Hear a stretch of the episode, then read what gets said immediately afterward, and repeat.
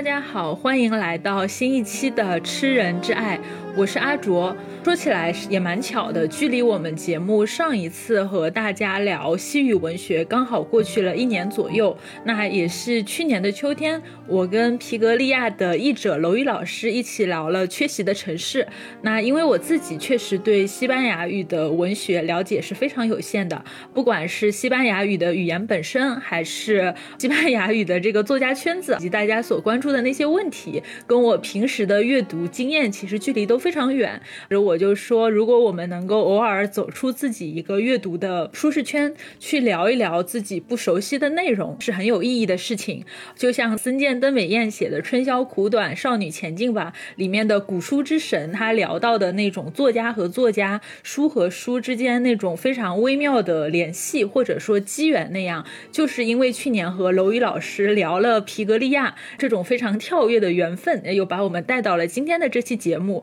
因为在那期节目的最后，我们当时聊到了一个很有意思的问题，就是所谓的拉美作家的一个文学爆炸现象里面，集体亮相的那些作家们，我们能够叫得出名字的人，几乎都是男性。比如说像博尔赫斯、马尔克斯、波拉尼奥，还有略萨、科塔萨尔。女性因为各种各样的原因，在这个文学的序列里面，好像并没有什么存在感。关于这个问题，当时楼宇老师就给我们讲了很多拉美女性作家的一个创作情况，其中有一位是楼宇老师当时重点给我们推荐的女作家，就是阿根廷的玛丽安娜·恩里克斯。而且特别巧的事情是，我们当时做了那期节目之后，外研社的编辑老师碧云就给我们寄了两本恩里克斯的书，那分别是《床上抽烟危险》和《火中遗物》。我不得不说，这本书在压箱底了一段时间之后，它成为了我今年读起来的小说集里面几乎是最惊艳的一本。怎么说呢？我之前就说过，我很喜欢非常具有女巫气质的作家恩里克斯的小说，读起来就有一种特别邪门。特特别惊悚的荒诞感，就是他写的女性形象都很疯，然后有很多鬼魂和巫术的内容纠缠在一起，包括他笔下的城市也会有一种非常奇特的恐怖的气氛，然后读起来后劲也特别大。所以我当时其实完全不知道这个作家是谁，但我读了两个他的故事以后，就想着我一定要做一期恩里克斯的节目。那我们这期节目其实也要谢谢之前的娄宇老师，他为我们推荐了两位翻译过恩里克斯小说的嘉宾。一位是古英老师，那一位是周瑜杰老师，他们都是拉美文学的研究者。于杰老师是我们今天要介绍的这本《床上抽烟危险》的译者，那目前人在西班牙，是巴塞罗那自治大学的博士候选人。那古英老师是恩里克斯的另外一本在国内即将出版的小说，属于我们的夜晚的这个译者之一。那目前是上海外国语大学外语学院的教师。那两位老师来跟我们的听众打个招呼吧。啊，知人之爱的听众朋友们，大家好，我是上外的西语老师古英。吃人之爱的听众朋友们，大家好，我是周玉杰，然后我是。恩里克斯《床上抽烟危险》这本小说集的译者，嗯，大家好。那我相信很多的听众应该跟我是差不多的。玛丽安娜·恩里克斯这个名字对我们来说还是比较陌生的，所以我们在讲今天的这个小说集以前，那我们能不能先听两位老师来跟大家介绍一下玛丽安娜·恩里克斯这位女作家的情况啊？这位在阿根廷用西班牙语写作的女性作家，她到底是谁呢？大概的情况是，玛丽安娜·安里克斯呢，她是七三年出生的，她应该算是阿根廷当代文学是现在风头比较劲的一位作家。算分类的话，有一个分法叫阿根廷新叙事文学。这个阿根廷新叙事文学呢，是指大概比如说七十年代以后的这一批比较新的作家。还有一种说法呢，就是说阿根廷有一段。历史就是他的政治独裁是从一九七六年到一九八三年期间。如果以这个来做一个分水岭的话，埃里克斯应该就算作后独裁时期的作家。他的作品当中也有很多的这种政治的影射。就我了解的话，那我稍微补充一点，恩里克斯他其实出道还是挺早的，他是七三年生嘛。但是我觉得他真正的在西语文学界出圈，是因为他二零一六年出版的那本《火中遗物》，当时呢在呃西语文学界，包括在西班牙、欧洲都获得了很大的好评。但是他其实最早的小说创作大概是在零零年。就是他第一本小说在九几年出就出版了，所以我觉得他应该算是一个有很多年写作经验，但是是在近几年才被重新发掘的一个作家。同时呢，像古老师说的，他是属于一个后独裁叙事的一个作家，但是呢，他同时还有另外一个标签，就是他是惊悚小说、哥特小说。暗黑小说系的这样的一个代表人物，就是这一点的话，还是比较吸引人的一点。我们通常会觉得写恐怖小说啊什么的这种作家都是一种类型作家嘛，通常来说离这种严肃文学是很远的。但是我觉得恩里克斯他做的很好的一点，就是他把这种所谓的类型文学跟严肃文学和纯文学结合的特别好，所以我觉得这可能是他的一个特点。那我们就先回到床上抽烟危险的这部小说集啊，我当时看这个小说觉得很抓人眼球的，也就是这个小说的标题啦。但是实际上去看这个小说集的时候，会发现，呃，床上抽烟危险它其实应该算是这本小说集里面比较不起眼的一个小故事，因为它篇幅非常的短，也没有特别的精彩的或者说抓人眼球的一个故事情节。故事的主人公应该是一个住在公寓里面的单身的女性，这个住处。处也相对来说比较老、比较旧，是那种相对来说应该是比较底层的居住区。它这里面可能生活着很多落魄和贫困的人。就有一天晚上，公寓里面着火了，应该是一个。常年瘫痪在床的老太太，她在床上点了一根香烟，呃，然后夹着香烟就睡着了。那这个床上的香烟，它可能就引发了一场火灾，最后这个老太太就因为这场火灾死掉了。大家就说这个老太太很有可能是个烟鬼，所以把自己给害死了。然后故事视角他又回到了主人公那里，后面也没有什么特别具体的情节，可能就是一个。自己关在公寓里的女人啊，非常封闭的这样的一个生活，感觉可能也是抽烟抽的特别凶。然后我们也不知道她是谁，年龄有多大，然后有怎么样的一个经历，就感觉她的身体怎么能够差成这个样子？就是各种大病小病，乱七八糟的难以启齿的疾病，包括中间还有描写到一个女性，她可能已经到了这样的一个境地，但她身上可能依然存在着呃一些性欲，但是很快就感受到她的身体甚至已经连她的基本的性欲也没有办法去支撑和满足了，因为他的身体是完全处于一种干涸或者说非常干燥的状态。就你能够感觉到恩里克斯他在这个短篇小说里面描述的这个女性的角色是非常的枯萎和颓废的这样的一个状态。后来也是他在那个老太太因为。床上的这个烟头引发的火灾的这个事故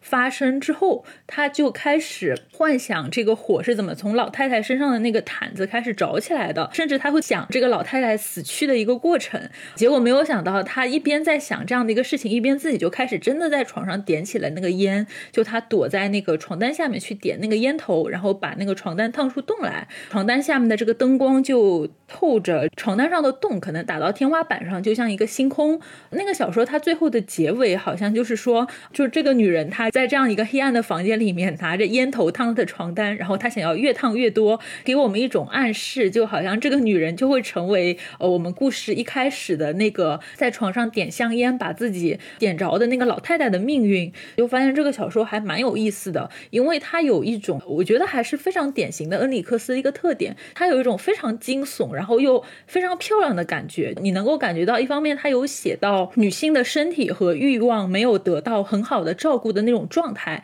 他也把女性的身体的那种腐败和衰朽的过程也写得非常的精细，以及就是你看到很现实的那种贫困的老年女性非常孤独和荒诞的死亡。他的小说看起来好离奇，但是仔细读又会觉得有一种非常强烈的现实的底色，而且这种写作的状态是很有冲击力的，因为他的这个语言哪怕翻译成了中文，我还是。觉得他是一个写作风格非常生猛的这样的一个人，就感觉到好像虽然大家就生活在公寓里的不同房间，但是那个在故事里面点香烟的女人和那个因为烟头引发的火灾而死去的那个老太太，就他们的形象又慢慢的会靠拢起来。虽然两个人的生存处境和年龄阶段非常的不一样，但是他们这种逐渐年老的贫困的女性，作为被社会边缘化的群体所要面临的。困境是完全可以重合在一起的。所以我也比较好奇，因为两位老师都是恩里克斯的译者嘛，那你们在翻译他的小说里面是要如何去处理他这个小说里比较强烈的、比较有冲击性的内容，以及如何和他的文字去处理关系呢？就作为译者的你们，会不会跟恩里克斯小说里面这种暗黑又粗粝的气质去打架呢？我其实对这一点还是有很多的话想说，因为我其实本身我自己的语言风格是比较文艺的，然后比较细腻的那种，然后所以我呢刚刚开始翻译恩里克斯这个小说的时候，我会试图的把它里面的一些词语处理的特别文艺，但是我把这个作品翻译完了之后给编辑看了之后，他就会跟我说，你的这个文艺跟他本身的这个气质是不符合的，所以你必须更加去适应他的风格，所以我就强迫我自己把我这一种文艺感的修饰全部都去掉，更加接近于他原文的一种状态。那举个例子呢，就是有一篇文章，它是讲的有一个女孩她暗恋上了一个男生，但是这个男生呢就喜欢上了他们这个群体中另外一个朋友，然后他们决定去报复这个女孩的一个故事。然后这里面会涉及到很多就是这种青春期的女孩对于这种性的一种想象嘛，它里面有很多特别特别直白的话语，比如说我就想跟他搞一搞，就是类似于这种。我当时翻译的时候，我觉得，哎，怎么也得把它写的文艺一点吧？怎么能这种文字出现在一个严肃的文本里呢？我就会把它翻译的，比如说，呃，他什么什么床地之欢啊之类这种。但是后来就会觉得，嗯，他好像并不符合这个主人公说这个话的身份，也并不符合恩里克斯的这个气质，所以后来统一都把它改成了，嗯，搞一搞啊，就是这种非常直截了当的表达。然后还有比如说。在床上抽烟危险这一篇里面，其实他在里面对于这个女性，她对于自己身体的一种探索，也并没有很多我们想象中会有的那种感叹啊、抒情啊、自怜啊，他会有一种特别简洁，但是又直击人的心灵的这种表达。比如说，他会去写自己怎么样去探索自己的性欲嘛。在原文里，他真的有非常详细、非常直接的去写他怎么样自慰，怎么样去触摸自己的阴道啊。但是因为写的太生猛了，所以就被删掉了一些。所以那本小说本来应该要更冲击一点的。呃，是的，是有一些更冲击的表达，但是被删掉了。然后刚才你说到《床上抽烟危险》那篇文章里，其实它有很多笔触是在暗示这个作家的一个处境。比如说，写到他在这个屋子里已经很久都没有见到活物了，这是他的一个处境的描写。然后还有一个描写，就是说，呃，他在。呃，自己的这个家里面，他就是说，他从来都没有住过那种充满了香气、窗明几净的这种房子，包括幸福，他也从来都没有体会到。哪怕在这个作品中，并没有详细的去介绍这个女主人公她遭遇了什么，她的出身和她的阶级也没有明说。但是我们其实可以从这些闲笔暗示，包括她所处的环境里，可以推测出来她有一个怎么样的遭遇，包括。他的人生基本的一个路径是什么样子的，我们都可以猜到。所以我觉得这这篇小说它更像是冰山露出海面的一角，它所有导致这个女主人公最后疯狂或者说几近自戕的一种去点燃自己的床单的这种方式，这所有的原因都是埋在这个海面下的冰山的更庞大的部分。只是需要我们读者自己去猜测，或者说自己去感受。然后这篇小说，我更多的觉得是这个女主人公要这样做的原因，其实是分布在这篇小说的其他小说中。比如说女性的贫困，还有阿根廷底层人民他们的一些生活状态，还有一些针对女性的暴力，然后是大城市人与人之间的疏离，以及独裁下的阴影。我觉得这些都可以作为解释床上抽烟危险这个女主人公所行为的动机，只是她并没有明写而已。我觉得雨洁老师对床上抽烟危险这一个短片的介绍已经非常详细了，然后我就补充一点翻译这一块的经验吧。我觉得我的经验可能正好跟雨洁是比较相反的，翻译就是一个比较遗憾的艺术吧，它就很难就是说完全达到一个。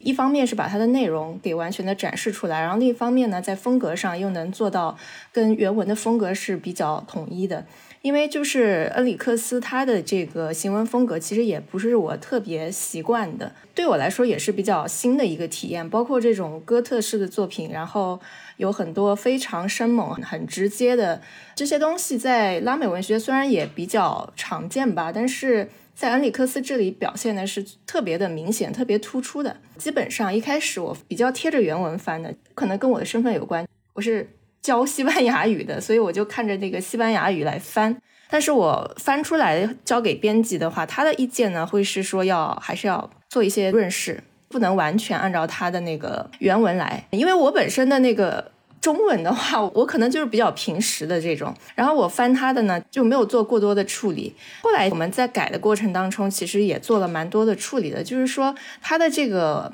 文字呢本身并不是特别难懂的那一种，不是那种特别佶屈聱牙或者用很多华丽的词藻啊，这样就像刚刚雨洁老师说的，就特别的直接，然后特别的简洁，然后又很生猛。呃，我们比如说上课跟学生都说翻译的话啊，西班牙语它是长句比较多，然后中文短句比较多，但是在做这个翻译的时候，其实并不是这样，它的句子它会切的很碎，如果直接这样翻出来，会显得很奇怪。作为一个翻译的体验来说，我觉得也是很有意思的。不同的作者，他的那个文风要做不同的这种方式来处理，呃，还是要顾及到就中文读者的这种阅读的习惯的。你们俩的经验真的是完全相反的。我不懂西班牙语嘛，然后我只是作为一个纯粹的读者去读它，光是从故事情节的感知上就已经觉得它的这个表达就很疯了。它的不管是对于欲望的一个表达方式，还是它描写的对象吧，它总是能够挑出一些和中文世界的人所生存的环境很不一样的东西来写。然后另外一个还是直接这个问题，就真的我感觉和我们的文化所规训出来的。状态就很不一样，不管是作为读者来说，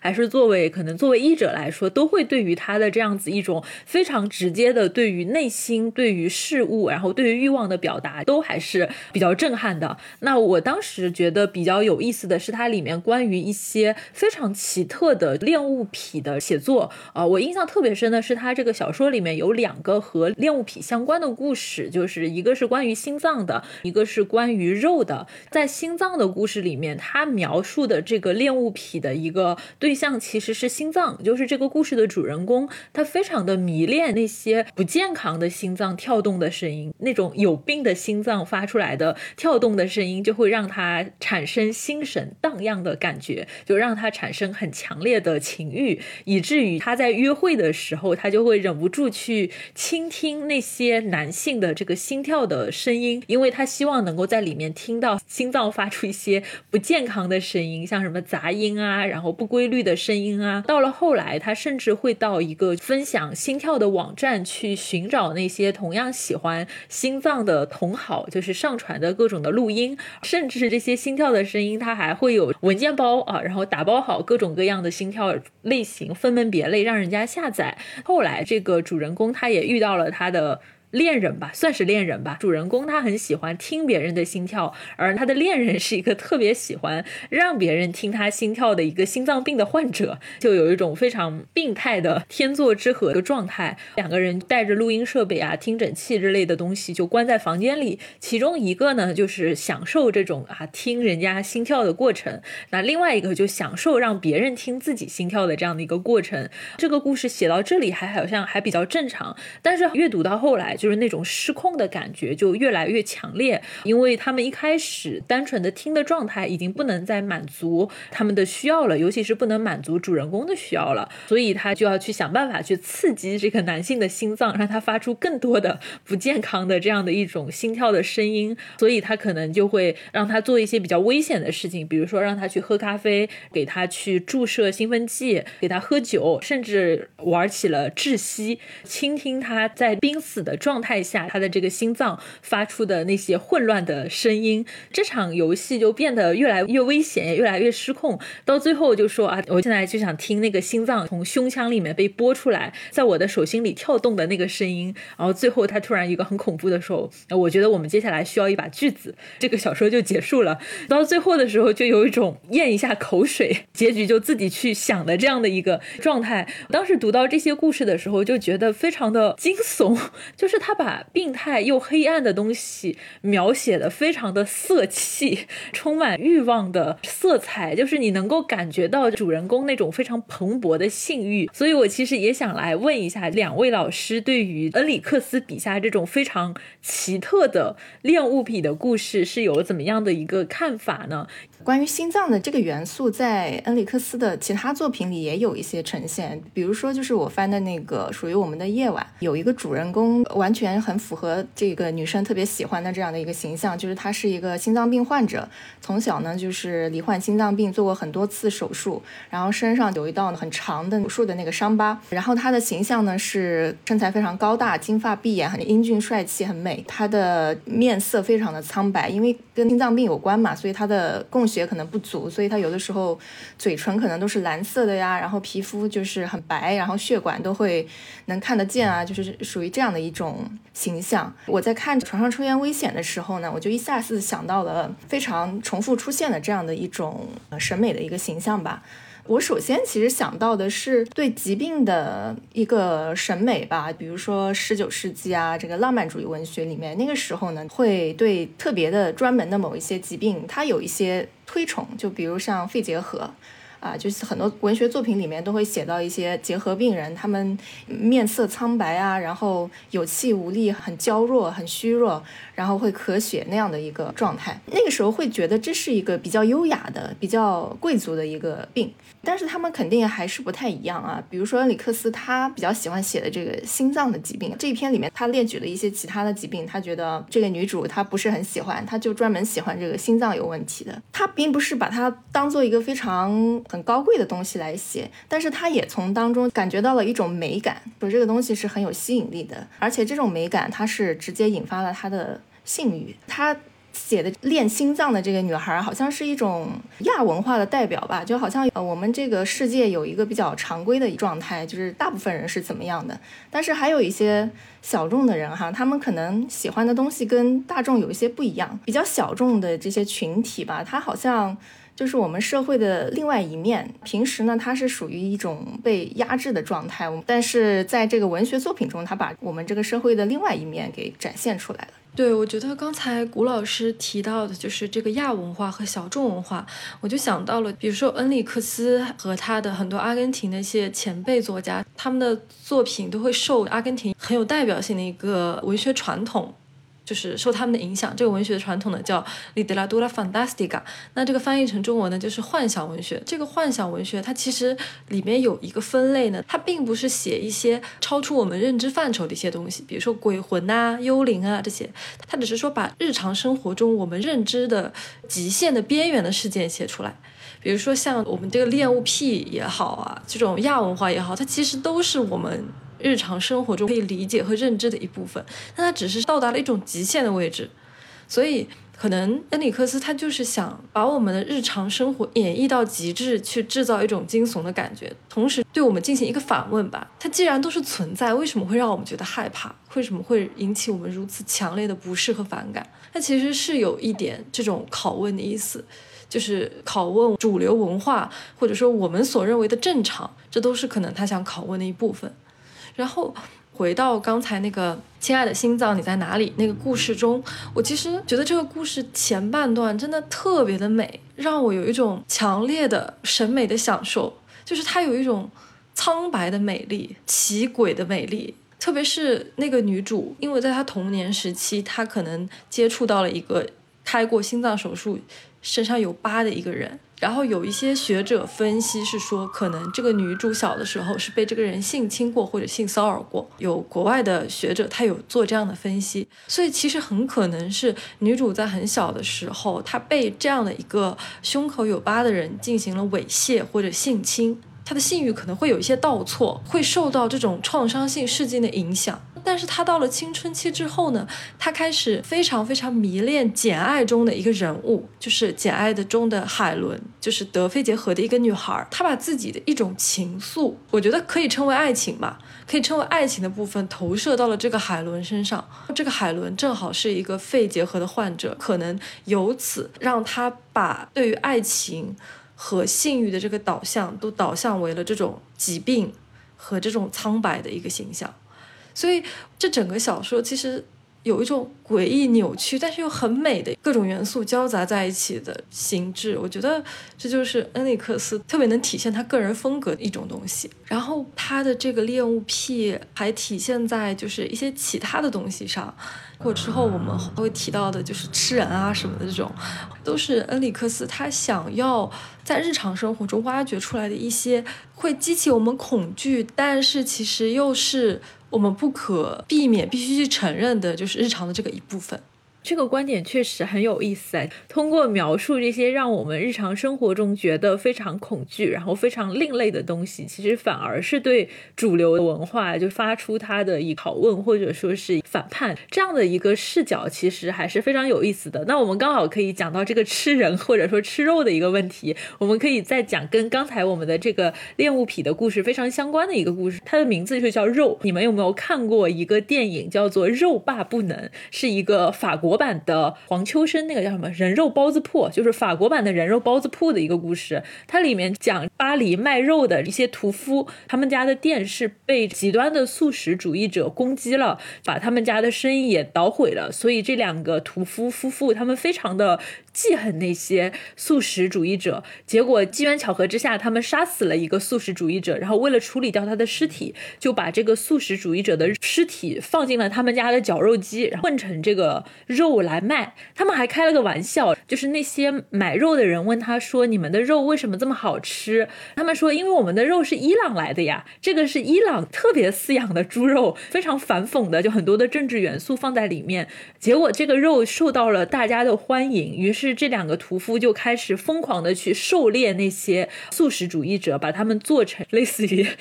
猪肉的东西放在他们店里卖，这个电影就被誉为法国版的人肉叉烧包。所以当时我在看到那篇文章的时候，就是肉的这个故事的时候，其实它的标题是引发了我非常强烈的一个不满。肉和生命这样的两种概念，当我们把它纯粹化为一种啊非常血腥的肉的时候，就它让我们看到的就是。生命的另一面就是极端的暴力和血腥的那一面。然后肉的那个故事，它就是关于非常狂热的一个恋尸癖的故事。大概的情节是一个非常暗黑系的超级摇滚明星自杀了。自杀的时候把他的皮肤啊什么都割下来。反正小说是有一个非常精确的关于他死亡的那种残酷和血腥，但是又非常美的这样的一个描写。这个摇滚明星的死，让他原本就非常狂热的粉丝们就变得更加的疯狂了。或者说，就是因为这种很凄美和。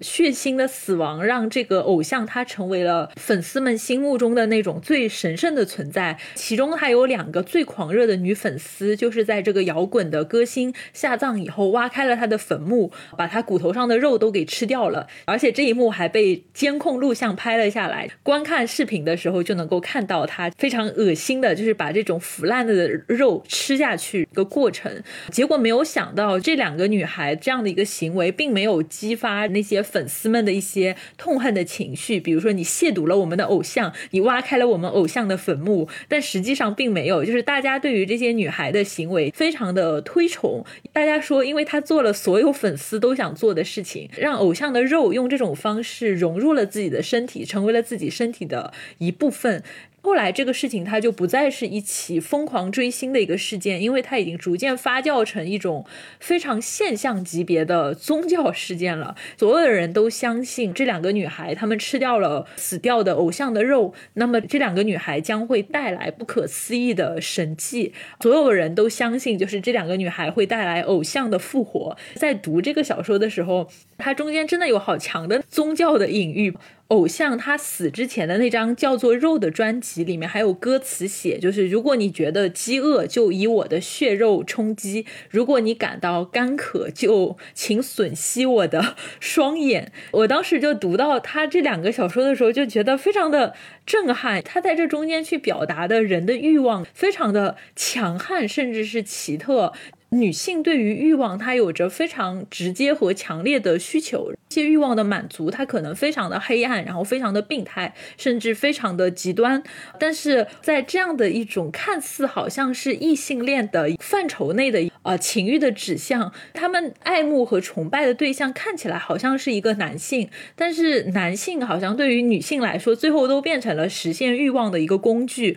或者说是他们实现自己欲望的脚踏板。像我们刚才讲到的恋心癖的故事来说，那个被女主角所偏爱的男人，他本质上其实只是一个心脏的载体，就是我爱的不是你这个男人，我爱的是你装着的那颗有病的心脏，在那个摇滚。歌星的一个故事里面，就是那个被所有粉丝狂热的去追捧的一个男人，他就好像是一个非常反讽的，或者说是非常倒错的一个宗教的符号。在基督教的仪式里面，基督徒们他们可能通过吃面包，然后喝葡萄酒，表示他们吃耶稣的肉，喝耶稣的血。然后现在这个被大家当成神一样崇拜的男人，他的肉被人从坟墓里面挖出来，真的吃掉了。这种非常真实。的没有任何宗教滤镜的吃肉的过程里面，好像我们日常生活中对于那种宗教非常庄严和神圣的想象，就是一下子就被这种很血腥、很恶心的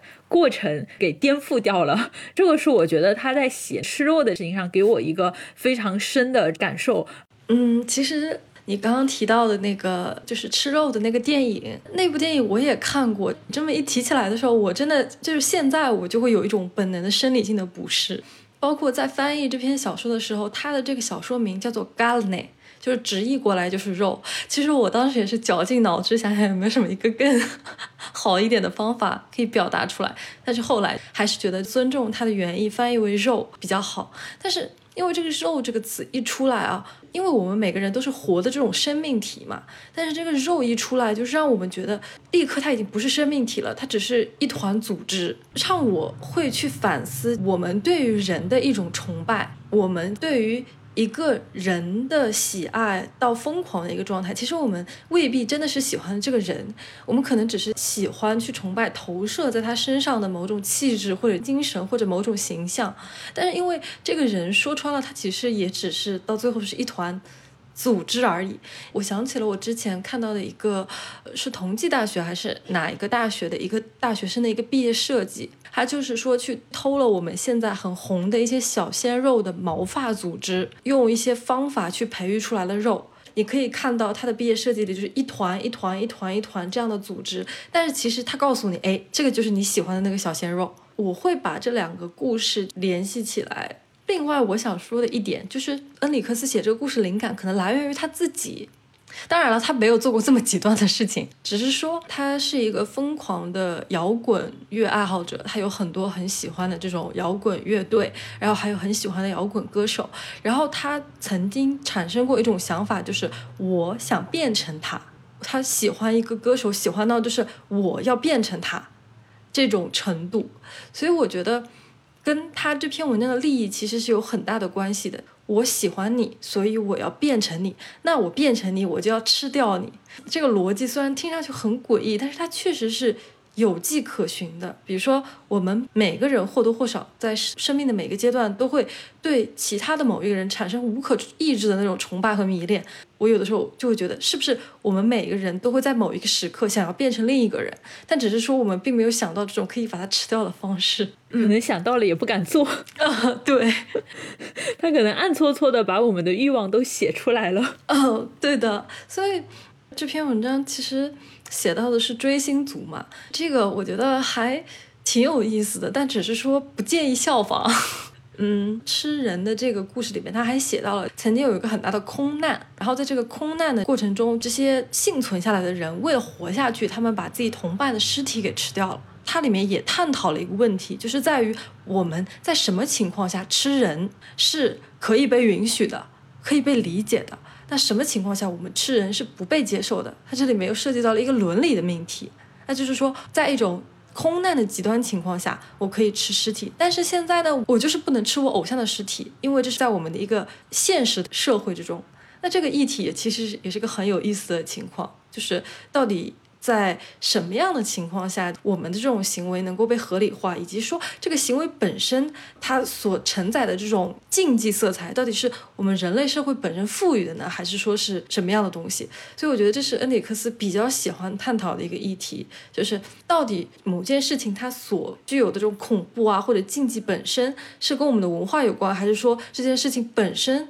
是这样子的？就刚刚雨杰提到的那个空难事件吧，我印象是很深的，因为我很多年以前看过一部电影，就是以这个事情为蓝本拍的。那时候好像就是阿根廷吧，有一个青年足球队，他们去比赛的，坐那个飞机就发生了空难，然后落在那个安第斯山上，然后那山上都很冷嘛，都是冰天雪地的。开始呢，然后就死了一些人，大家肯定就是想办法等救援或者怎么样。那最后实在是没有等来救援，然后就没有办法，然后也找不到其他的食物，然后就有一些人就开始吃这个尸体的肉嘛。然后后来这个事情就引起了很大争议，因为他们这些人被救下来的时候，就大家就很疑惑，为什么能活这么久？这么多天，他们一开始就是比较缄默不语的，就不愿意把这个事情说出来，因为这个在伦理上很禁忌、很不适的一个事情。最后呢，没有办法，这个事情就被捅出来了，然后他们还遭受了听证会啊，或者是类似这样的一些程序。反正，在当时的社会是引起了很大的激变吧。最近又有一部新的影片，就西班牙要这个事情又拍了一遍。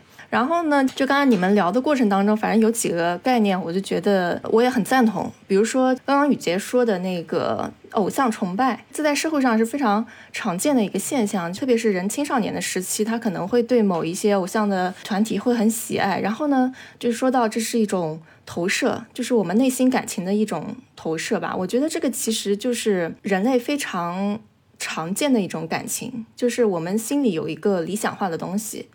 但是我们的现实呢，我们又没有办法实现它，所以我们需要有一个载体，去把我们的这种感情投射过去。所以偶像他可能就成为了这样的一个载体。比如说小说里面这个很黑暗的摇滚乐手，就是像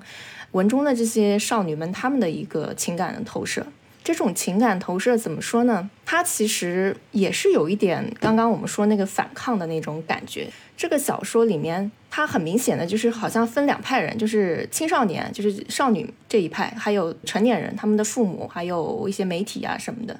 就是他们的父母、媒体就好像代表了这种比较常规的大众的我们社会的规范的这样的一种看法，就是说这两个女孩子是。有精神病啊，或者说需要去被隔离啊，要治疗啊。但是呢，他们的那个同龄人对他们好像又有一点崇拜了，觉得他们做了我们不敢做的事情，他们能真正理解他们偶像的内核，他们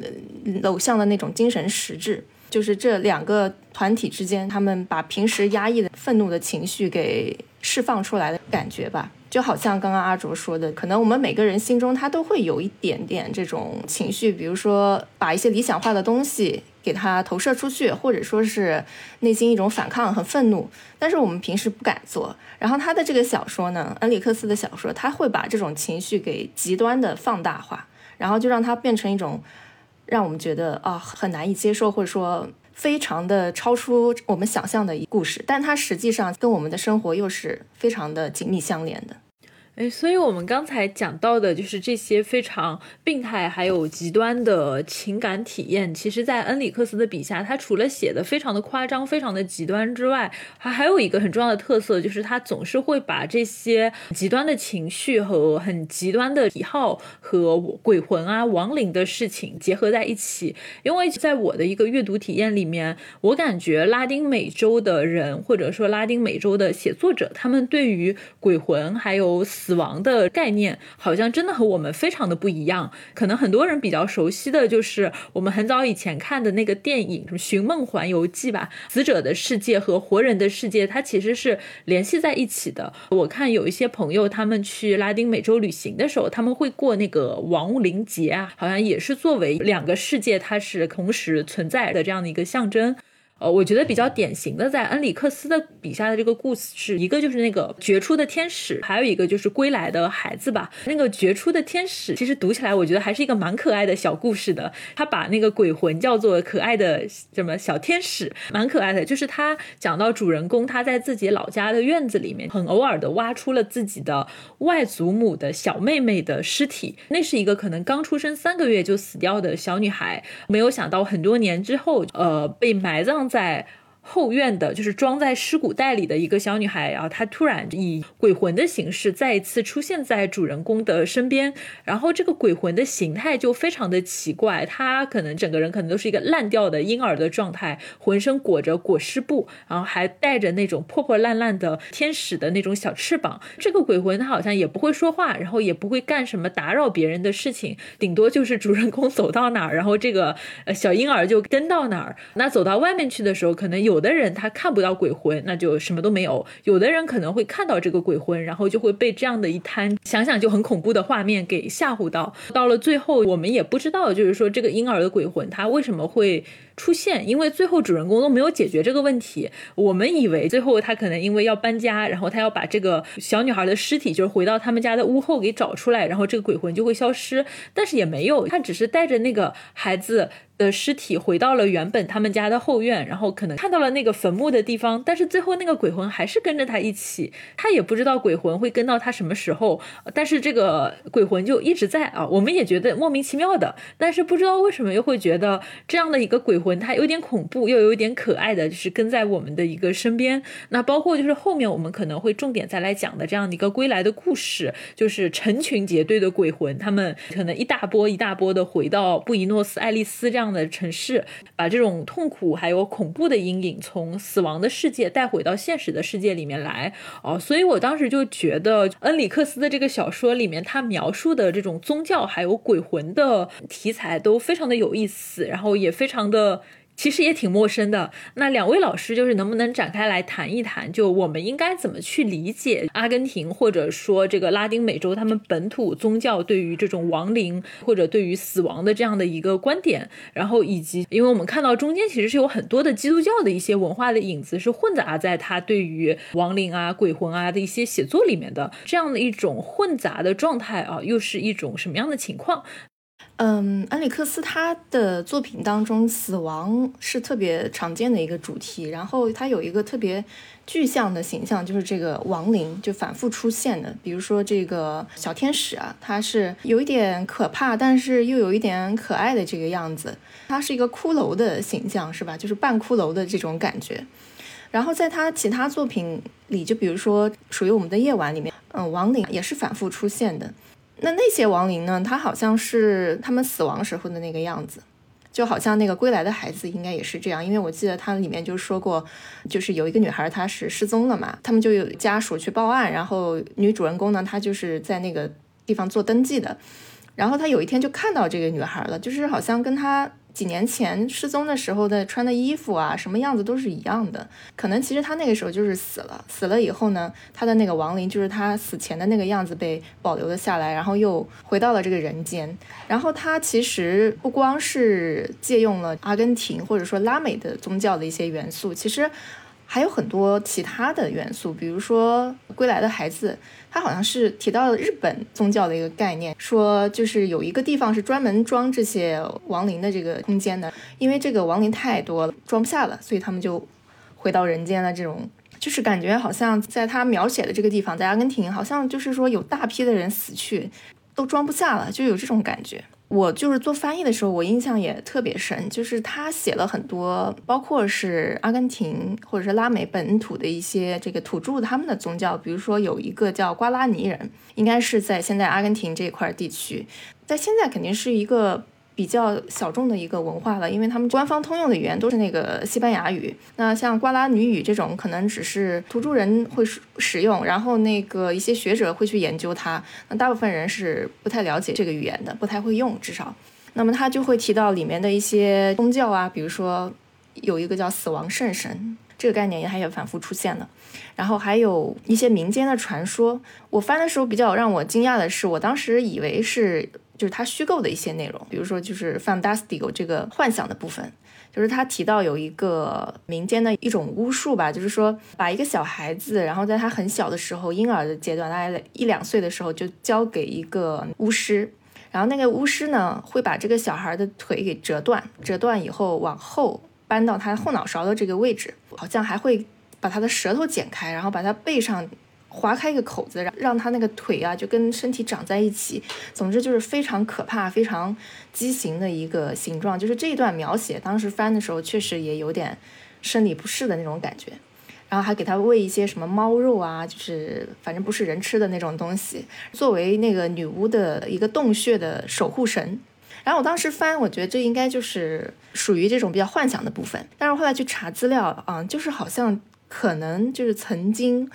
在某一些时期、某一些地方，真的会发生过这样的事情。一些家庭，因为他们太贫困了，为了一点点钱，就把孩子卖给这些巫师啊、女巫啊什么的。就是恩里克斯，他把这种民间传说啊，还有这个神话呀，包括世界各国的，还有北欧神话也挺多的，就融合在一起。很多的文化里面都是有跟这个死亡亡灵有关的嘛。然后我觉得，就是除了神话的部分，我觉得这个亡灵跟现实联系比较紧密的，其实还是我觉得跟他的这个独裁的创伤的隐喻还是比较强的联系的。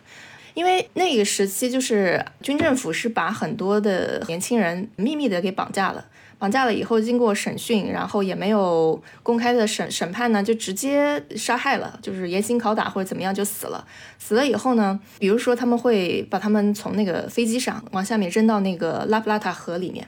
所以这些尸体呢，就等于说是被藏起来了。然后他们的家属呢，其实是不知道自己的亲人儿子他们的下落在哪里，他们就一直想要去找到这个失踪的亲人的下落，哪怕说一个很确定的信息，说这个人是死了，死在什么地方，因为什么而死的，没有办法给他们举行葬礼。所以他们这里有有一个很漫长的哀悼是没有办法完成的。这些人呢，就是被称为失踪者嘛。这些亡灵其实跟这个失踪者就是很像，他其实里面也提到了哈，有一些人就是失踪者，然后呢，他的这个灵魂好像因为有一些未完成的事件，不断的回来，不断的回来，所以这个现实跟这个呃死人或者活人的世界就交织到了一起，然后有一些人他好像有一些特异功能，就可以看见这些亡灵等等。古老师说过，就是在呃拉丁美洲有很多就是这种宗教的仪式，然后包括他在新发音那本书中，恩里克斯也涉及到了，而且他会涉及到各个国家和地区的这种宗教和文化。就我自己一个直观的体验，因为我之前在智利的呃非常南部待过一年，那个南部呢跟阿根廷的很多的城市非常近，可能坐公交车一个半小时就能到那个 Rio de Plata 那个城市了。所以我觉得他们这两边的文化是有共通之处的。我当时一个直观的感受是，我所居住那个城市叫做 Bondalenas，它的中文翻译叫做沙尖。在那个城市，你所到之处，可能在马路上啊、公园里啊、在那个海岸线上啊，你在角落里，你随时可以看到一个鲜花种。怎么怎么说呢？像一个小屋子搭起来，然后这里面摆上一个死去的人的照片。摆一点鲜花或者贡品，这种东西对我来说是非常 fuerte 的，就是非常强烈的一种冲击。因为可能在我们的文化里啊，就是我们可能只有在特定的节日才会给去世的亲人烧纸钱呐，或者做一些祭奠。而且在我们老一辈的眼里，这种祭奠或者说这些纸钱啊什么，也是带有一些禁忌色彩的。但是呢，在他们国家，你冷不丁的走过去，你就能看到一个这样的一种，可能是不是因为在他们的心里，这个孩子或者说这个人。他们在这个地方死去了，那他们的灵魂可能就会在这个地方出没，所以他们会在这个地方设立一个小小的墓碑什么的去纪念一下。然后回到就是刚才提到的那篇《绝处的天使》，我觉得第一个为什么在他们的故事里经常那些亡灵可以回来，我觉得很可能是跟他们。对于就是活人和逝者之间的这个界限比较模糊，这个是一方面。第二点呢，我觉得跟古老师说的一样，就是很可能这篇文章里面有一个很强的一个政治隐喻在里面。我们中国人也有这样的思想，就是活要见人，死要见尸嘛。然后前段时间我刚刚看到一句话，他是这么说的，就是有很多影视作品里面，通常他们为了自己的亲人会隐瞒自己的死讯，或者说并不会让家人知道自己的死讯，或者给他们见到尸体。但这其实这往往是最残忍的，因为只有见到了尸体，确认他的死亡，他的亲人才能够继续的走下去往前看。这一点其实跟。阿根廷，它的文化也是一样的。我们活要见人，死要见尸。当你没有办法确认他的生，也没有办法确认他的死的时候，那他就会变成一个永远无法克服的一个心结，横贯在这个仍然存活的人心目中，就让他们的生活没有办法再继续下去。所以他们才会不断的追问。同样的，这种追问，这种执念如此的强烈，他可能会。以一个亡灵的形式投射在亡灵身上，让以亡灵回来追问的这个形式去体现这种追问和执念的强烈。恩里克斯他在采访中曾经说过，他其实并不是有意的要去写独裁的。他只是说这件事情对阿根廷的社会影响如此之深，让他没有办法去跳过这个议题，所以这些东西才会一遍一遍一遍的在他的作品中出现。然后就像这个小天使嘛，他是不断的想要回来，他不断的想要知道他自己的尸骨去哪里了。但是呢，这个尸骨可能很多年之前就被扔掉了。那么其实这个隐喻就是很明显，就是我想要找到我的尸体，我想要找到我。存在的这个证明，但是没有办法找到。这其实跟当时阿根廷独裁中，就那些失踪的人的处境，其实是有很大的相似之处的。嗯，其实我刚刚又突然想到说，创伤的这个研究在那个精神分析的领域里面，就是很有名的一个隐喻，就是把创伤比作那个鬼魂或者是灵魂、亡魂。因为幽灵它有一个特点，它就是会时不时的出没。然后它创伤呢，其实就是说。有一个创伤性的事件对人造成了巨大的一个冲击，那么人的意识是没有办法去消化它的，没有办法去理解它，所以这个事件呢，它会像一个暗藏起来的炸弹一样，它藏在人的潜意识里面，它就像鬼魂一样，会一遍又一遍的回来来找我们。所以说这个创伤它就没有办法被解决掉，然后它就像一个未完成的事件一样，受到这些创伤打击的人，他就会一遍又一遍的去反刍这些事情。然后他就像一个幽灵一样，就像刚刚那个雨杰说，也不是作者有意要这样写，但是因为对于阿根廷这个社会来说，这个事情就是一个很大的创伤，就是没有办法绕过它，所以他的作品里面好多好多，就是在我看来都是些创伤的元素。比如说刚刚我们说的这个小天使，他要回来找到自己的尸体，还有就比如说刚刚讲那个心脏，就是亲爱的心脏你在哪里那一篇，那个女孩。她小时候受到了侵犯嘛，那么小的时候她没有办法理解他，慢慢的在潜意识里面就有这样的一个画面留在他的心里面，就是那个得了心脏病的身上有一个长长的这个手术伤疤的人，那么就把他变成了一个好像他爱的一个执着，所以就变成了他后面的这个情欲的一个投射吧。对，就是刚才古老师提到的那个点，就是说把创伤比喻成鬼魂和幽灵这一点，让我想到了我前不久看过的一部恐怖电影，里边有一个诅咒。就一个人受到诅咒之后，必须要把这个诅咒传递给另一个人，他才能解脱。然后这个女主会发现，就是这个诅咒是跟她有关的。然后她反复的会有一个鬼魂在她身边出现。然后呢，她以为她自己克服了它，但是呢，最后的结局的时候呢，那个鬼魂再次出现，把她吞没。其实这部电影是一个很明显的关于创伤的一个隐喻，就是女主受到了童年的创伤，然后她会觉得她这个创伤可能治愈了，但是其实并没有，她是可能。隐藏了一段时间之后，他又会骤然出现，如影随形的去困住他。我觉得这个跟就是恩里克斯在反反复复的写《鬼魂归来》还有《鬼魂的出现》是有一定的比较相似的一点。这个让我想到那个小说集里面还有一个瞭望台上的一个故事嘛，也是一个女性和亡灵的诅咒纠结在一起的故事。我觉得在某种意义上，亡灵的叙事它真的能够很好的把女性的痛苦以处于模糊地带的状态去表达出来。亡灵对于女性的情绪，可能就是一种非常好的容器，因为我们会发现，恩里克斯带有很多恐怖气质的这样的一些小说，它可能发生的故事场景就都不是在哥特小说的古堡或者庄园里面，它是一种就是在日常中发生的这样的一个哥特的一种气质吧。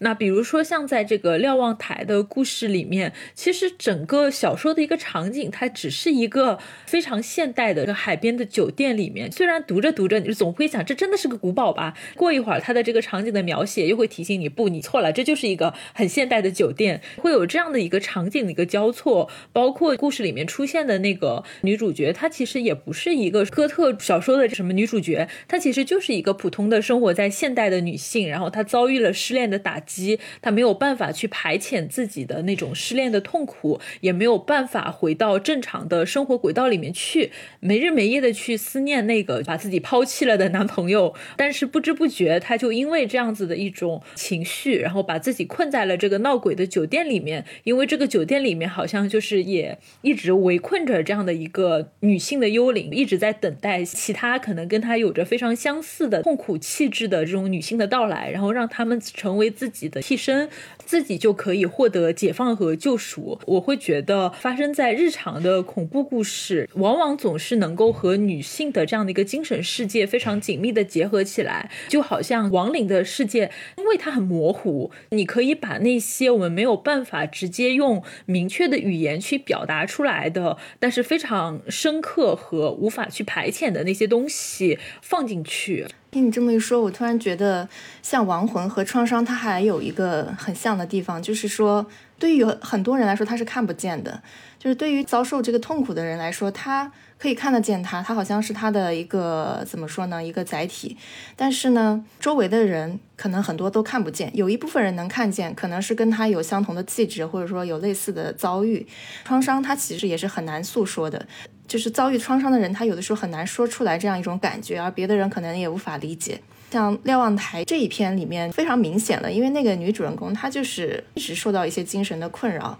也很明确的点出来，就是她小时候也是同样跟之前那个《亲爱的心脏你在哪里》那个女主人公是一样的，她也是小的时候也是遭遇了一场性侵，然后呢，她那个时候很小，而且这个事情她一直没有告诉任何人，也没有告诉家里，就自己处理了一下，所以这个事儿她就一直是成她成为她的一个心结，一个心魔。以为自己好像已经把它给掩盖过去了，但是成年以后他没有办法去过一个正常的生活。然后呢，这个瞭望塔里面，嗯，你刚刚说的那个城堡，我觉得很有意思，它就好像是一个置换一样，就是把那个城堡置换成了这个酒店，一个比较封闭的环境，好像也有一点那种很幽暗呢。嗯，因为这个酒店给我的感觉好像就是。有点封闭，有点幽暗，因为可能就是因为这个疯女人或者说这个亡灵的存在吧，她好像被困在这里，困在这里，她的一个目的，首先要让她记起来她童年时候发生的这件事情，把这个伤痛给勾起来，再把她变成关在塔里的这样的一个人，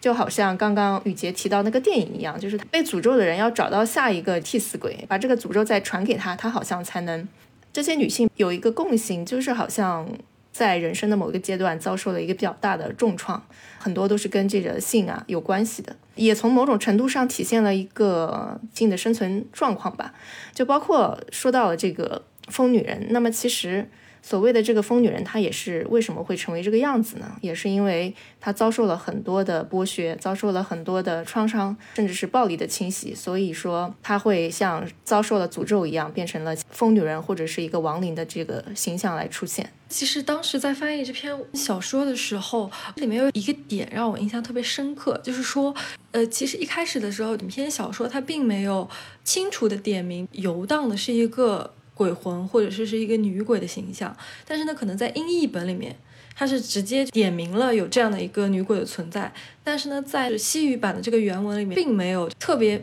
明确的笔触写出来这里有一个女鬼，只是他用一些隐喻啊、暗示啊，还有包括这个女鬼的第一视角啊，让我们去猜测啊，这里面是有一个女鬼、一个灵魂的存在的。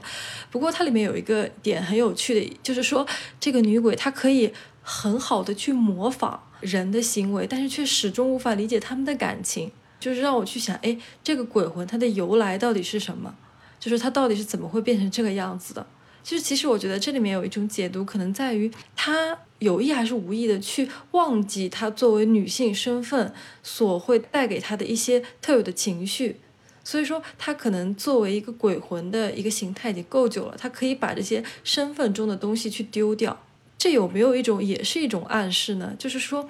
她作为一个接替者，就是作为一个可能是上一任女鬼的接替者，她在这个地方被困的足够久，然后她把她作为女性的一种情感也好、创伤也好都忘记掉。但是呢，她与此同时呢，就是又要去把另外一个有这样。同样经历的女性要变成她现在的这个样子，其实我觉得这里面有一个很有意思的东西在里面，关于女性和女鬼，就是这两个形象之间的这种联系和差异吧。就是我们怎么样去定义一个鬼魂的性别，还有她作为一个女鬼，她又有一个什么样的特殊的一个特点的预指。在读这篇小说的时候，它给我带来的一个思考，但是我始终都没有想明白，就这个女鬼的前身是什么？因为我一直在想的，就是这个女鬼她是不是上一任接替者留下来的，就是上一任的这个女鬼的一个接替者，还是说她是因为什么其他的原因，一直都只是她存在在这里？她存在在这里，她之前是什么？然后又是经历了什么，让她忘记掉了作为一个人类的情感？但是呢，他又很清楚的去知道要自杀有情感创伤的这个女孩所有的动机，所以我觉得这个就是一个很有意思的事情。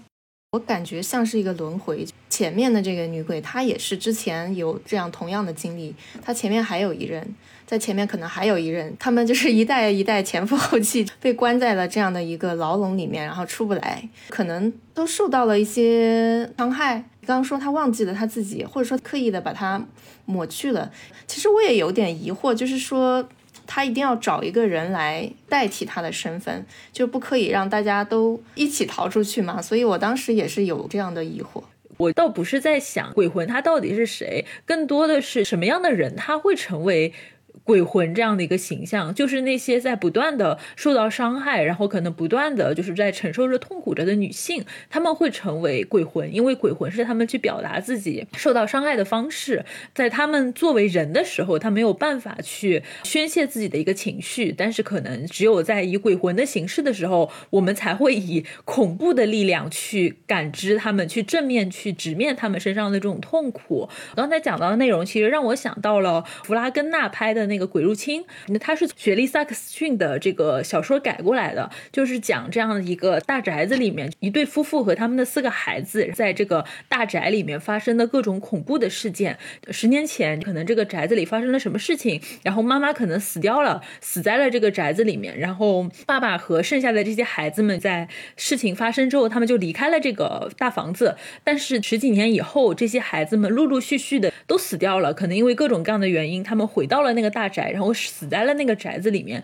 发生了各种非常恐怖的这样的一个幽闭的大宅里的这样的一个死亡的事件。但是你其实看到这个。剧的最后啊，虽然这个剧它确实有点逻辑混乱，就是这个导演拍有点混乱，但是你会发现它所有的就是恐怖的根源，就是为什么很多年前在这个房子里死掉的那个妈妈，她为什么会成为杀掉自己的孩子，把所有的人的灵魂都困在这个房子里的这样的一个类似于大魔王的角色，其实就是因为她可能在很多年前生活在这个宅子里的时候，她没有办法出去，她可能有四五个孩子，她要去养育，然后可能出现了很严重的精神。焦虑的情况，包括看得出来，这个妈妈是有非常好的设计师的一个天赋，可是又因为养育孩子，又要去在这个宅子里承担妻子的这种责任，她没有办法发挥自己才华，她很有可能是在这样的一个情况下出现了非常强烈的抑郁和焦虑，甚至是自杀倾向这样的一种行为，所以最后被这个宅子里可能前一任的宅子女主人也是有类似的这样的一种疯癫的情绪所感染，所以。就去杀掉了自己的孩子。就我其实，在想，很多时候我们去讲述这样的一个以这种家宅，然后以女性的力量作为核心的一个恐怖故事的时候，我们可能都是要在恐怖的故事背后去发现后面的女性的痛苦。这种痛苦是在日常生活里面它存在着，但是不被感知，只能以这样的方式去表现出来的。那阿卓，我还想说一句，你刚才说的让我想到了，就是我自己从小到大对于看恐怖片的一种感觉。为什么绝大多数最恐怖、最经典的形象是女鬼呢，而不是男鬼呢？就是 男鬼就是僵尸，血淋淋的那种。对哦，就是你刚才那个话让我想到了，为什么最恐怖的是女鬼？恐怖的这个鬼的形象是带有女性身份的，这到底是什么原因？是不是因为女性这个形象上更多的能够承载某种就是所谓的带引号的疯癫的东西？但是这种非理性到底是？被人为的文化所赋予的呢，还是一种所谓的一种生理性的东西？但我确实一直都不明白，为什么这种女鬼身上的恐怖感会更强。就是男人连作为鬼的存在都是那么的无聊呢？因为你刚才讲到这个形象的时候，我想到了很经典的那种异形啊这些电影嘛。但是明显你能够看到，在这样的一个鬼怪的想象里面，是包含着 男导演们对于女性拥有生殖力量的那种恐惧的。就是我们刚才讲到这种怪兽的形象，这些东西它会寄生在你的身上，然后从你的身上脱胎而出一个怪物。我觉得它有很强烈的包含着对于呃女性是可以生育的这样的一种恐惧，因为有很多的怪物，它你看它的寄生和它从你身体里出来的那种方式，我觉得它都是在模拟生育的这样的一个过程。一方面，男性他们自己没有办法生育，然后他们自己缺乏创造和繁殖的能力，他们一方面又去压制和。贬低去控制女性的这种能力，与此同时，他们还要在幻想的文学里面去妖魔化女性创造和生殖的过程。这个可能是为什么一些比较经典的鬼怪的形象，它往往会让我们联想到女性的一个原因吧。哎，对了，你刚才说到的那个，就是男性导演对女性生殖力量带有的一种恐惧感。哎，我觉得这一点我是从来都没有想到的，但是你这么一说，好像确实是这样子。我觉得这一点真的给我了很大的启发。所以说，其实他们对于女性力量是有恐惧在的，或者说就是把它这种形象塑造成一个比较疯癫的或者非理性的一种形象，也是有一种恐惧吧。最早的时候，人们会认为，比如说歇斯底里症是。跟子宫有关的，就只有女人才会得。我觉得它也是一种生命力的体现吧。就是说，理性和非理性，它是人的一体两面。那如果你过于压抑住你的非理性的一面的话，就是纯粹的理性的话，其实也是在压抑生命力的一个体现。就是这种非理性的东西，它其实更本能、更加不受控制一些。所以就是说，对人的这种控制欲是一种挑战，或者说理性本身就是男性创造出来的一种伪概念吧。哎，对了，说到就是这个理性这个概念啊，其实呢，幻想文学就是这个很著名的阿根廷文学传统，就是里德拉杜拉· t 达斯蒂卡。其实它有一个很重要的一个功能，就是去反对所谓的理性统治。因为在我们现代人的一种概念啊，特别是在我们这种建国后不许成精啊这种概念里，在科学和所谓的理性，还有所谓的逻辑，成为了这个世界的本质。就是我们认为这个世界的本质就应该是科学的、有逻辑的、理性的。但是其实幻想文学作家他们提出了一个概念，就是说，其实科学和理性只是一个视角，科学和理性只是我们看待世界的一个视角。但是其实这个世界的本质远非如此，就是并不是仅仅是由科学和理性可以代表的。所以说有很多诗人啊、哲学家啊、疯子啊。他们就能够通过一些非理性的视角去看到这个世界另外的一些东西，这也就是幻想文学家想要去表现的一些东西。所以我觉得其实就跟我们刚才讨论的这个女鬼的这个形象还是有一点关联的。就是恩里克斯其实也应该是想通过一些非理性的视角去展现一些我们生活中的一些东西存在。然后刚才古老师说，呃，其实风它是一种生命力嘛，我觉得确实是这样子。可能女性。为什么会逼疯？可能是因为他们的这种呃内心的这种力量和他们本身的这种能力没有办法得到一个正确的社会的地位去施展，所以说他们就只能把他们困在就是小小的一方天地里面，或者说还要遭受这种结构性的不平等，导致他们只能把这种本来应该很大的这种力量。成为变成一种毁灭的力量。最近嘛，我就是看了一个博主，叫做乡情又亲了，我很喜欢的一个女性博主，她去分析那个《知否》里面的盛明来了婆婆。去讲的是这个女性她的人生悲剧在哪里？本身这个女性是很有智谋、很有才干的，但是呢，她就是因为被拘泥在那个时代的女性身份里，就只能有于宅斗，然后最后导致疯癫、扭曲和毁灭。我觉得这一点就是跟我们刚才讲的，就是这个女鬼的形象，我觉得也是有一点点关联的。对，就是现实生活中她没有一个非常合理的渠道，或者是她的空间特别的。仄逼，所以他没有办法以一种比较缓和或者说更让人接受的方式来释放出来。这种力量拘禁的时间太久了，他好像表现出来的形式就是疯吧。哎，那我们既然提到了鬼魂和女性的问题，我觉得我们可以顺便再把那个刚才我们讲了很久，但是一直都没有讲的那个归来的孩子再讲一下。那个主人公的工作，刚才谷老师也讲了，是更新和维护的失踪青少年的人口档案的这样的一份工作。然后在布宜诺斯艾利斯，就一般这样的失踪人口，就小说里面，我觉得这篇它是非常强烈的，就是把这些东西都展现出来的。因为他说，一般这样的失踪人口，经常是青春期的小女孩儿。然后说为什么他们会失踪？有的是因为意外怀孕了，所以不得不跟着一个男人就走了，就没有办法。然后有的是因为可能家里面他们的父亲酗酒家暴，然后有的可能是因为他们家里有一个时刻等待着性侵他们的继父，甚至是连他们的兄弟都可能会对家里的姐妹去起歹念，所以他们其实是家里待不住了，然后只能逃跑了。那么也有一些人，他可能真的是因为很穷，自己的生活状态。很早就已经陷入了一种非常混乱、非常底层的状态，就你走不走已经没有什么意义了，也就只能走了。当然，更可怕的就是这个城市里面存在的人口拐卖。当然，主要的拐卖对象也针对的都是女性，而那些被拐卖的女性，可能再一次被发现的时候，她们就都已经死了。被发现的可能是他们的尸体，可能有的已经被分尸了，就死的是非常惨的。还有一些可能是因为要反抗，把这个绑架他的人给杀了，他自己又只能作为杀人犯，就是再一次被捕了。就我当时就觉。觉得。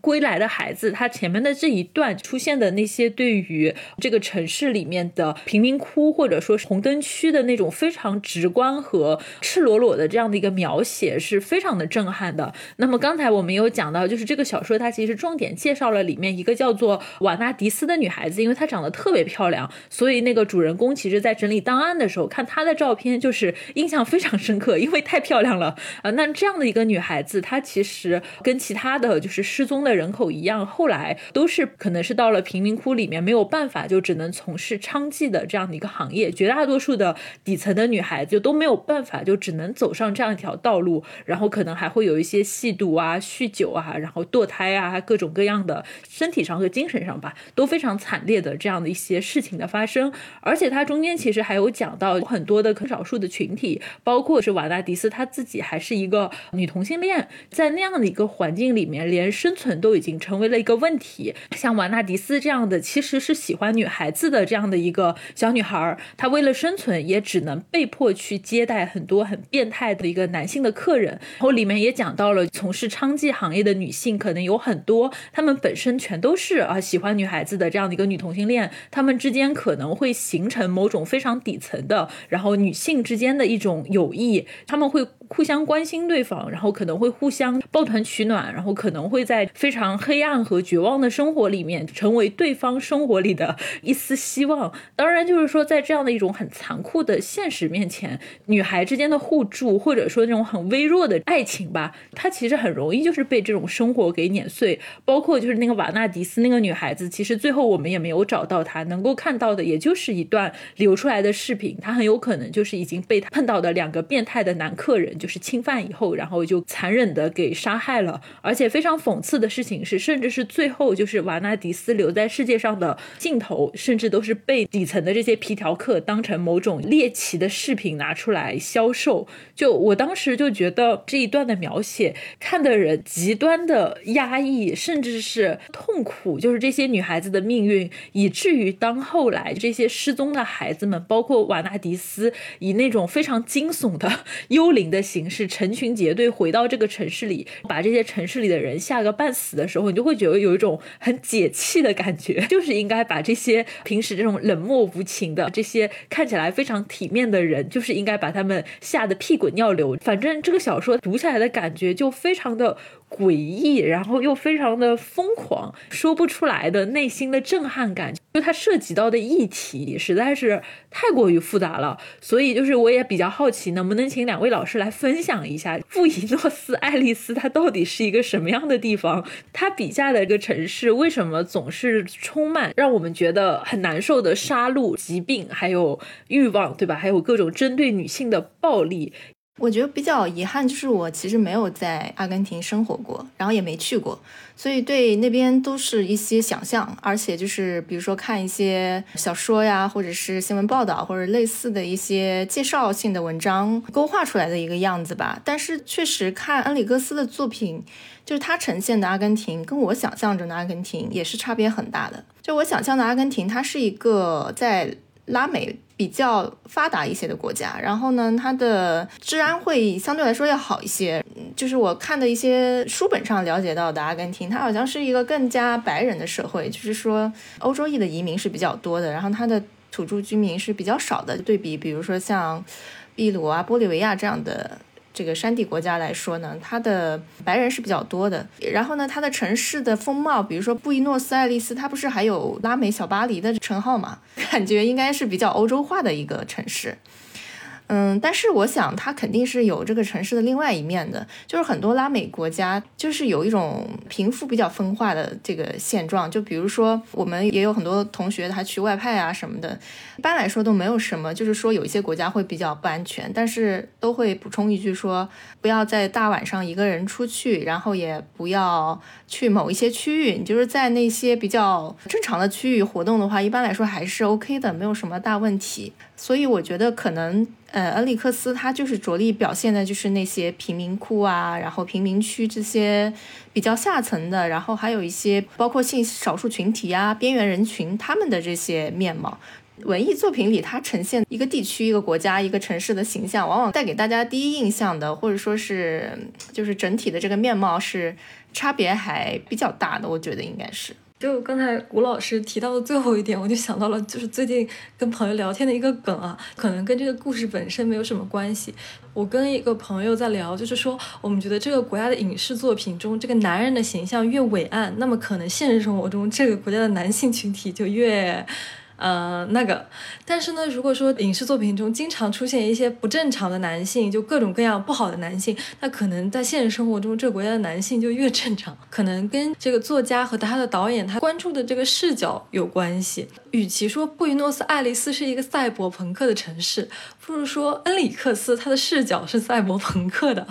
所以导致他会看到这些的事件。然后我觉得还有一点呢，就是跟恩里克斯他曾经的。记者身份是息息相关的，就是因为恩里克斯他是记者，所以他比一般的人要更多的能够接触到这个社会上的一些负面新闻，还有就是这个社会底层人士的一些情况，所以我觉得这个很大程度的反映在他的作品里。然后还有一点呢，我想补充的就是恩里克斯他早年他的读书的城市是，Lio de Blada 是另外一个城市。他曾经在一个采访中提到过，就是他少女时代看到这个城市有很多很多很多的少年少女无家可归，就在城市的这个公园里面游荡。然后这件事情是给了他很深很深的印象，所以我觉得有可能他是把他曾经在呃自己读书所在的城市看到的一些事情移植到了布宜诺斯艾利斯，我觉得这也是很可能的。还有一点我想补充的就是。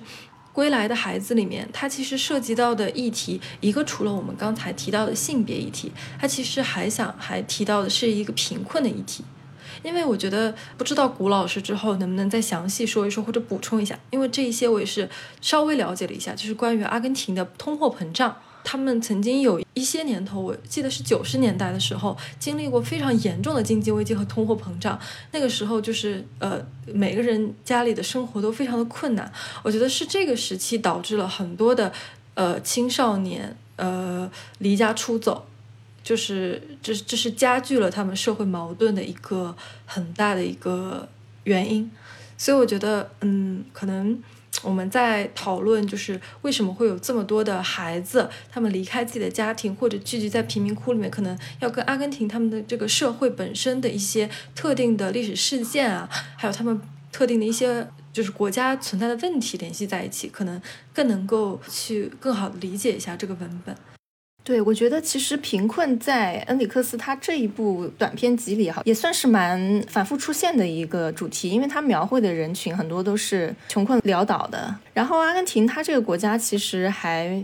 蛮特别的一个经历，就是说它曾经经历过很辉煌的时期，一度它的比如说国民生产总值就是类似这样的一个经济数据，它可能能排到世界的第七。就是有过这么辉煌的时期，然后那个时候他们可能有一些什么进口替代、工业化这样的政策比较好的时期，但是我不是很确定，因为我没有特别去研究过他们的经济。确实，后来他们就通货膨胀啊，然后各种这个政治上也特别不稳定，因为他们说到那个我们刚刚一直说那个独裁，其实他在那之前又经历过好多次的政变，好多次的那个独裁，然后特别是就是说这个一九六七年前，他们当时的社会状。状况也是，就是一片混乱，而且我看他们的历史，我都看不明白，就是好像他们这个左派团体之间也各种打架，然后左派右派也分不清。我们说那些失踪者嘛，他们是被镇压的，这个肯定是毋庸置疑的。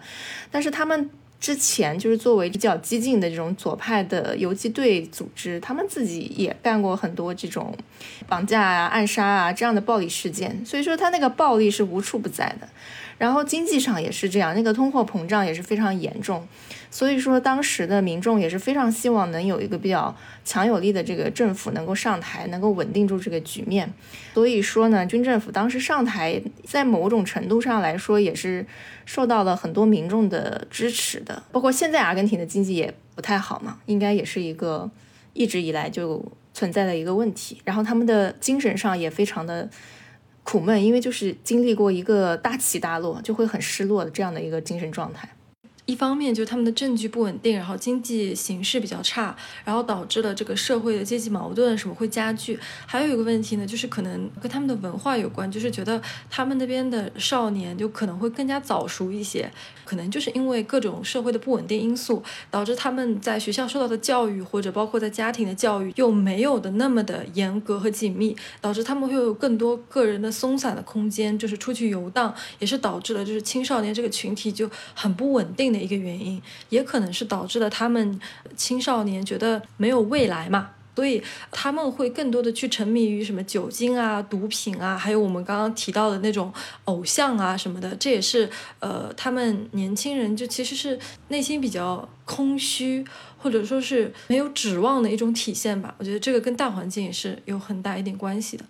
然后提到贫困的话，《床上抽烟危险》这本作品里面，它有。蛮多的篇幅都会提到一些阶级之间的差异，还有贫富的矛盾。我就是不知道你们有没有注意到那篇文章叫《小推车》，就是一个老人嘛，在一个中产的街区里面随地大小便，最后这个老人就变成了一个诅咒。我当时觉得是不是说底层的人士，包括这个归来的孩子里面。大多数都是底层的孩子嘛，他们是不是只有通过这种化身为鬼怪的形象，他们才能够唯一一次拥有主动权去报复，就是所谓中产和富人？我当时这么理解的，所以当时我就跟恩里克斯做了一个采访，然后恩里克斯他回复我，他说他倒并没有这样想，他的原意是觉得阿根廷的民众他们太过于恐惧贫困了，特别是中产阶级，他们太害怕就是。沦落为这个阶级，所以他们把贫穷视为一种毒药，视为一种瘟疫，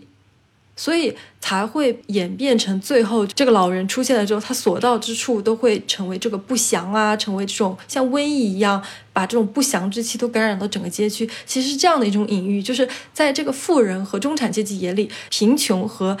代表着贫穷的这些底层人士，他们就如同瘟疫一样的存在，所以他们对他们是没有怜悯之心，多的只是避之不及的这种感觉。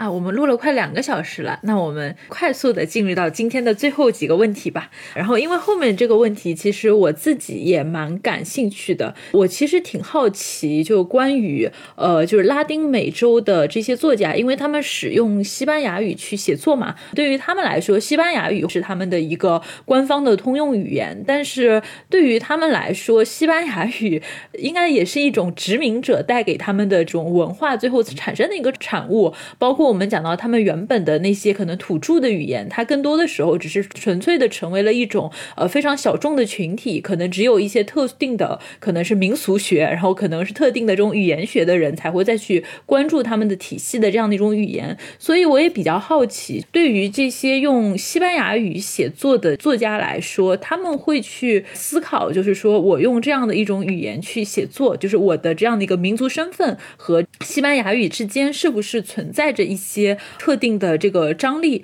包括这些西班牙本土的这些作家、评论家，他们看到这种异军突起的、这么强悍的用西班牙语写作的拉美作家，他们自己心里会是一种呃什么样的一种态度？他们会非常无条件去接纳说啊，大家都是用西班牙语创作的语种的作家，还是也会考虑到中间的一些种族的一些问题呢？首先，这个拉美和西班牙，他们使用同一种语言，就是都是西班牙语，或者说叫卡斯蒂利亚语作为官方语言。也就是因为他们在语言还有文化上是有很多的联系的，他们的语言是相同，然后他们的文化又又有很多的这个。呃，交融的部分，因为拉美嘛，它其实就是西班牙殖民者，他带去了这个西班牙的文化或者天主教文化，再有一些其他欧洲的文化，再加上它本土的一些文化，还有非洲的一些文化融合在一起，好像是一个文化大熔炉的感觉。但是它有很大的一部分其实是跟西班牙是同源的，因为我是在西班牙待的时间可能多一些，所以我看到的就是拉美的移民是数量最多的。他们首先语言上不需要去适应，就比如说我当时去读硕士的时候，我们那个专业叫西班牙语美洲文学，按照国内比较常用的说法就是拉美文学。我们那个硕士班上其实除了西班牙人以外呢，其实拉美人也很多。拉美人他也会跑到西班牙去学这个专业，而且就是对于关于这个语言的话，他们自己其实也会，我觉得是比较主人公的那个态度的。就比如说，嗯，在西班牙碰到的那些拉美人，他们会说啊，我们说的西班牙语是更好的。就比如说一个秘鲁人，他们会说啊，我们说西班牙语说得好，我们的西班牙语是好听的。比如说什么智利人呐，什么西班牙人，他们说的都不好，都不如我们好，就会有这个感觉。包括那个传播西班牙语还有西语文化的那个一个机构叫塞万提斯学院，它就像我们那个孔子学院类似的。早期的话，可能比较多是西班牙。在主导的，包括现在其实也是这样，就是西班牙办的一个机构。那么很多拉美人他们也会觉得啊，为什么我们这么多国家都说西班牙语，但是是西班牙来做一这样的一个机构的主导呢？对于西班牙语，他们是已经是属于他们的一部分了，只是说他们会觉得就是要有自己的一席之地，因为每个国家的多多少少它还是会有一些区别的，就是有些在词汇上啊，甚至是这个语法上面，它都有一点不一样的地方。然后说到关于这个用西语写作的话，我觉得关于身份的这个认同，我觉得拉美作家应该他一直都是有这个意识的，就是说去找我们的那个文化的根源是什么。然后他们有一点身份上的这个撕扯，就特别是早期的一些作家，他们写了很多东西，特别是有一些社会学的，比如说这个什么拉丁美洲被切开的血管啊，就这些他会。讲到很多这种身份的问题，说到这个文化融合，一个比较有代表性的作家，他在国内应该目前是没有引进他的作品，因为他的时代是离我们稍微要久远一点。呃，他是一个秘鲁作家，叫呃 Arguedas，他就会尝试用那个叫克丘亚语啊，就秘鲁他们其实呢我们说印第安人呃或者说是什么土著人，但是他们其实有很多不同的文化的，在秘鲁那里比较。盛行的一个叫克丘亚语，他是一个白人，他的爸爸呢是一个乡村律师，所以就是经常外出在外。后来他爸爸跟跟他的一个继母啊在在一起，然后他的姐姐什么的，然后就是对他都不是很好，然后他就特别亲近是他们家的那个佣人，就是照顾他的，天天就跟他们待在厨房里啊，就是一些土著人，所以他会那个克丘亚语的。他完全能够用这个克丘亚语交流啊，写作都是没有问题，但是他很困难，这两个语言怎么能融合到一起呢？他就是想了个办法，就是说把那个克丘亚语用那个拉丁话。把它拼出来，把它那个声音的那个感觉给模拟出来。比如说，他们里面写了很多什么歌曲的歌词啊，类似这样的东西。所以，就是有一些作家可能也尝试着把这个土著语融入到这个西班牙语的这个写作当中。但我觉得应该还是比较，嗯，不是那么的普遍吧，相对来说，嗯。我觉得我很同意古老师说的，就其实拉丁美洲的人，他们对于就自己的语言，其实是以一种主人公的姿态的，他们倒并没有就是说，呃，所谓的去追求什么正统，我们既然都把西班牙语叫成西班牙语了，那肯定会认为是西班牙的语言是正统的。但其实他们每个呃拉美地区的人都会使用已经跟自己的国家本土化的一些西班牙语，就每个国家他们说的区别其实还是挺大的。嗯，我觉得他们对待这一点也是以自己国家的语言为骄傲或者为主导的，并没有就是刻意的有像西班牙语他们就是倾斜的一种表现。特别是我当时在智利的时候，他们说的西班牙语跟在西班牙说的西班牙语是特别不一样的，就是用的口头禅也不一样。在智利的时候，他们会喜欢用就是说呀，就代表好的一个口头禅；但在西班牙呢，他们这边的人就会喜欢说芭蕾芭蕾，就是好的。然后我之前跟我房东聊天的时候，他还会嘲笑我的西班牙口音，就会有这样的一些有趣的事情在这边。而且拉美地区的人，他们也可能会对不同地区说的西班牙语也会有一点了解，这也是让我很惊讶的一点。今年的三月份去古巴旅行的时候，我跟出租车司机在讲话的时候，他就问我你是从哪里来的？我说我是中国。他说但是你西班牙语说的这么好，你是从哪里来？我说我是西班牙来的。他说难怪呢，因为你在讲话的时候，你把这个 c 发成了 c。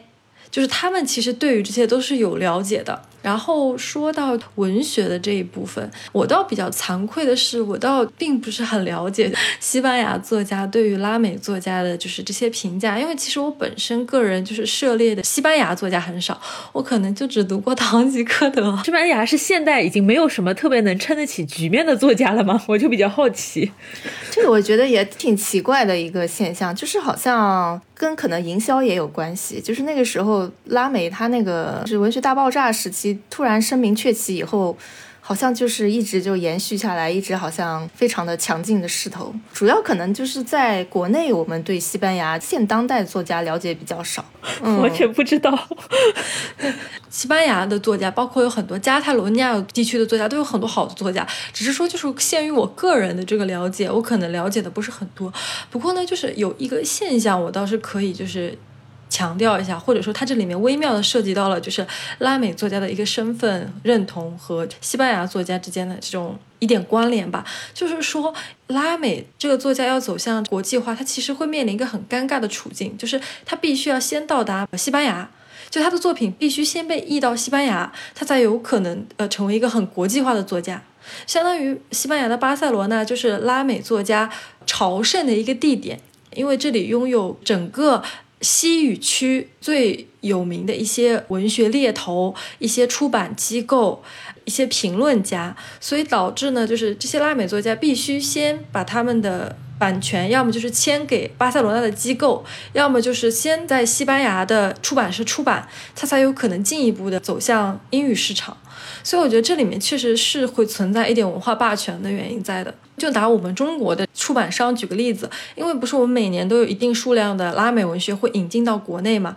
但是版权的这些生意都是他们在西班牙签订的。绝大多数的拉美作家，他们的版权都是在西班牙的这些文学机构手里的。所以不可避免的就是我们国家的出版商很少有直接的跟拉美的这些出版商建立联系的。我唯一知道的就只有博尔赫斯的吧。博尔赫斯的版权可能是之前有他的遗孀玛利亚儿玉代理的，到后来传给了他后代，包括他的亲属，现在还是可能在阿根廷那边。其他的一些作家，他都是在巴塞罗那的一些很有名的版权机构。所以我觉得这里面会存在一些就是拉美作家的一些无奈吧。必须要到西班牙去朝圣，才能够走入其他国家的市场。不过呢，我并不很明确的知道他们作家本身有没有意识到，有没有感受到这一份霸权。可能这已经成为了他们的一种传统。他们自己本身在最开始的时候也并没有意识到这是一种霸权，只是把这个当做了一种传统。但是其实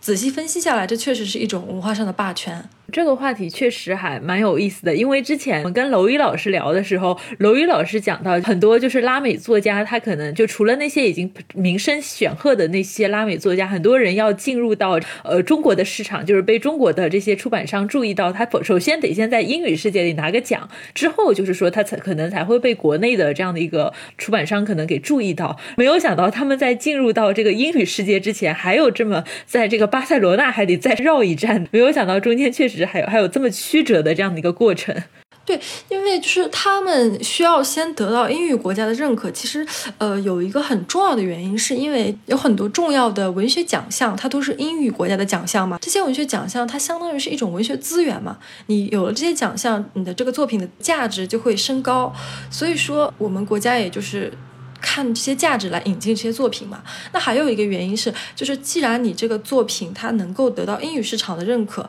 那么就代表这个文化跨越是没有问题的。你可以受到一个与你的母语不一样的文化的一个认可，那么它引进到中国市场也相当于有了一重保障。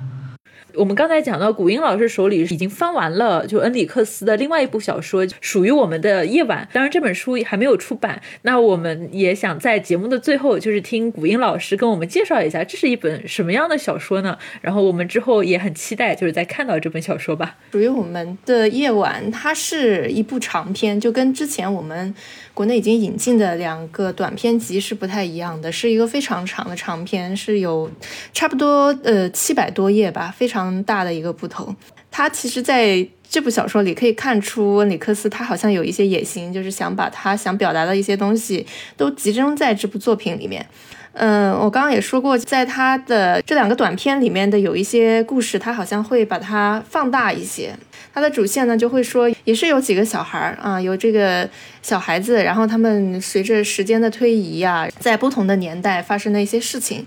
比较明显的一个特点就是说，是这个小男孩和他的爸爸，他们都是有一个不能说特异功能吧，就是他们是有点像通灵者，就是他们是可以跟亡魂来对话的。所以这部小说里面这个亡魂的意象也也是非常重要的。具体的内容可能就不透露太多了吧。反正就是说，他们，嗯，是属于一个非常这个神秘的一个宗教，或者说是魔法的一个组织。这个组织呢，它其实在追寻一件事情，就是长生不老。他们想要跟非常可怕的一个神去沟通。那么这个通灵者呢，他是作为他们和这个神沟通的一个媒介，想要得到这个神的一个神谕，就是说如何才能保证人的永生。嗯，这其实就是人的一种贪欲了。所以说，这个组织它其实在这个作品里面也是被呈现出就是特别邪恶的、特别贪婪的、特别残忍的这样的一面。然后，这个小男孩和他的爸爸，他们其实是非常想要逃离出这种身份的。这里面也穿插着很多阿根廷的一些历史，还有当时的历史事件，比如说世界杯。还有当时哥伦比亚的一场火山爆发，火山爆发把一个村子给夷为平地了，然后有一个小女孩被埋到了这个泥里面，然后就是当时这样的一个事情。这部小说的呃元素也特别多，包括摇滚乐，我感觉是作者把他很喜欢的一些音乐也都嵌在里面了。还有，我觉得翻译这部作品的时候，也给我打开一个新的世界吧。它里面就是除了我们刚刚说的一些神话呀、民间传说啊这些元素，它还讲了很多这个神秘学的东西。以前我是不太了解这一块的，然后啊，我就翻他这个小说以后才发现，哦，神秘学其实在欧洲呢，其实之前是好像很学院派的一个东西，有专门的这个从事这方面研究的人，然后炼金术士啊，还有很多人写了这方面的著作，它这里面充斥了非常多这样的一些元素，所以如果大家对这方面比较感兴趣的话，一直可以去看一看这部作品的。感觉确实是非常有意思，并且稍微有点阅读难度的这样的一个小说呢，我们也可以期待一下啊，看看后面什么时候这个小说它的中文版会出现。今天啊，我们聊了两个多小时，那非常感谢两个老师来到我们的节目，跟我们分享恩里克斯的作品。当然，中间也聊了非常多的跟西班牙语文学啊，然后跟拉丁美洲相关的事情啊，都非常的有趣。希望以后有机会再请两位老师来跟我们聊一聊啊，其他的可能是恩里克斯的其他作品，也可能。是其他的拉美文学的作品。啊，那非常感谢两位，大家下次再见，嗯，拜拜，拜拜。